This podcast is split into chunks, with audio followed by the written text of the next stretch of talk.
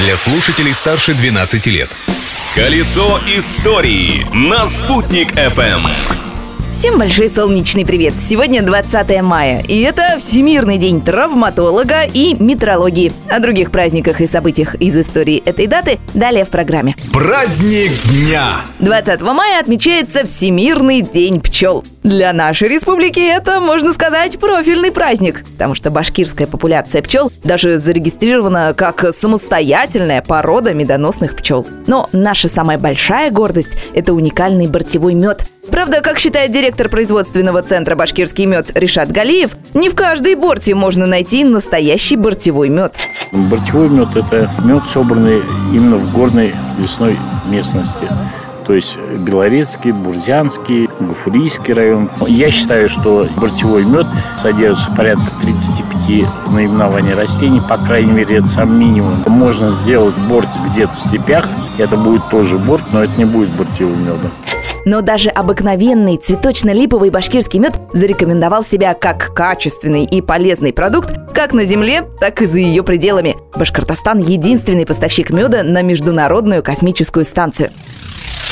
А еще 20 мая – это день крупнейшей в Европе реки Великой Волги. Издалека долго течет река Волга. Она берет начало на Валдайской возвышенности и впадает в Каспийское море. Но действительно ли именно Волга впадает в Каспий? На этот счет до сих пор ведутся споры. Ведь на территории Татарстана в Волгу впадает ее левый приток река Кама, которая по своим речным характеристикам ничем не уступает и даже превосходит Волгу. Так что есть мнение, что это Волга впадает в Каму, которая и несет воды обеих рек в Каспийское море. В Каму, к слову, в свою очередь впадают и наши главные башкирские реки Белая и Уфа.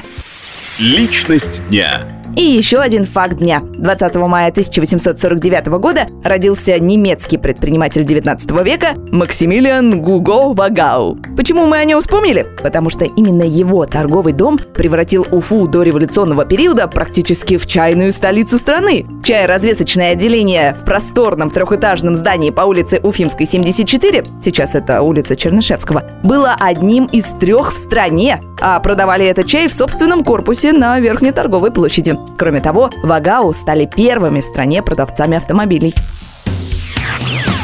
На этом историческая справка этой даты окончена. Новая уже завтра. Ведь прошлым нельзя жить, но помнить его необходимо. Колесо истории на «Спутник FM.